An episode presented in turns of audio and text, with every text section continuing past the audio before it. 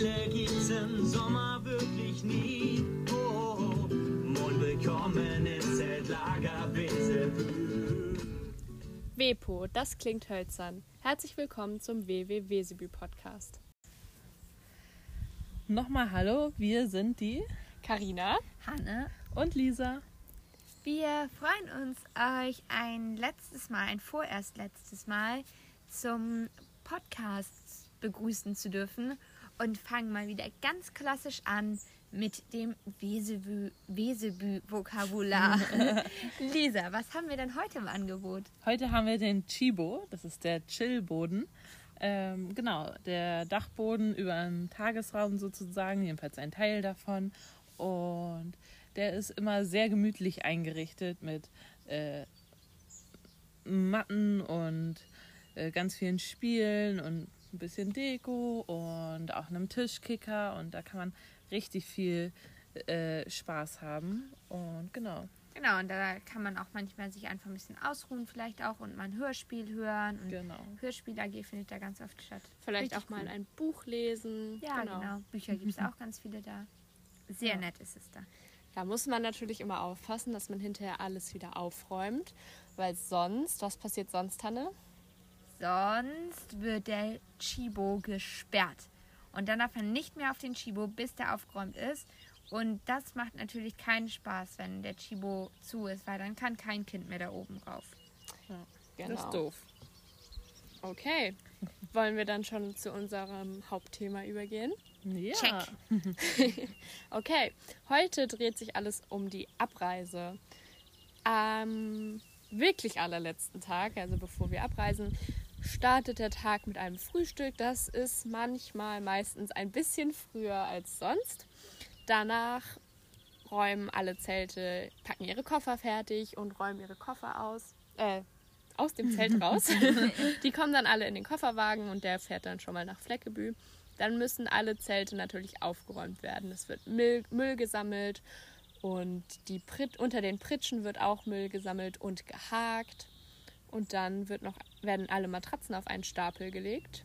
Und dann kann es eigentlich auch schon los nach Fleckebü gehen. Genau, dann geht der Fußmarsch los. Und bei der Ankunft ist es ja so, das haben wir euch ja auch schon erzählt, das könnt ihr in der ersten Folge hören, ähm, dass man immer in kleineren Gruppen ins Lager geht. Aber jetzt bei der Abreise ist es so, dass wir alle, alle, alle zusammengehen. Und das macht immer einen riesen Spaß, weil man dann nochmal mit seinem Zelt zusammen und mit allen Kindern und allen Betreuern zusammen nach oben gehen kann und nochmal so die letzte Zeit gemeinsam genießen kann als Abschluss.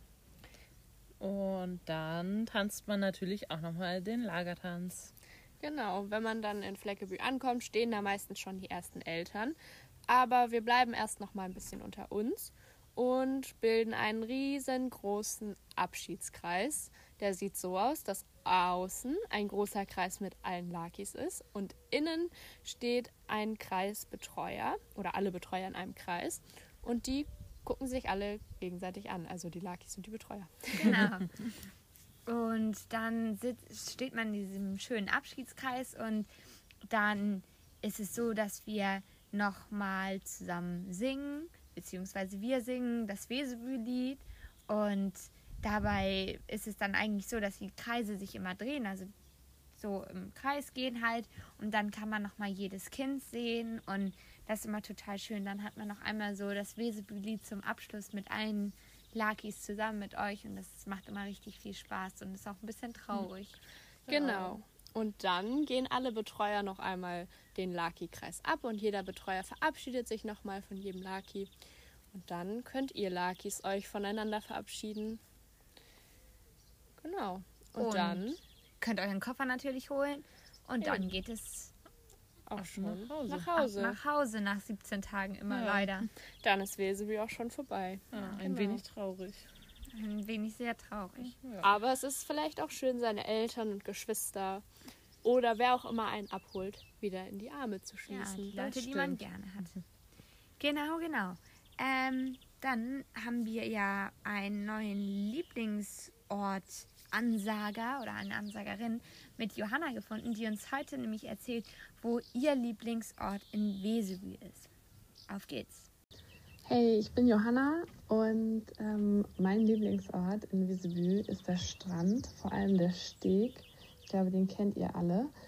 Und ähm, ich verbinde mit dem Ort einfach unglaublich viele Erinnerungen inzwischen schon.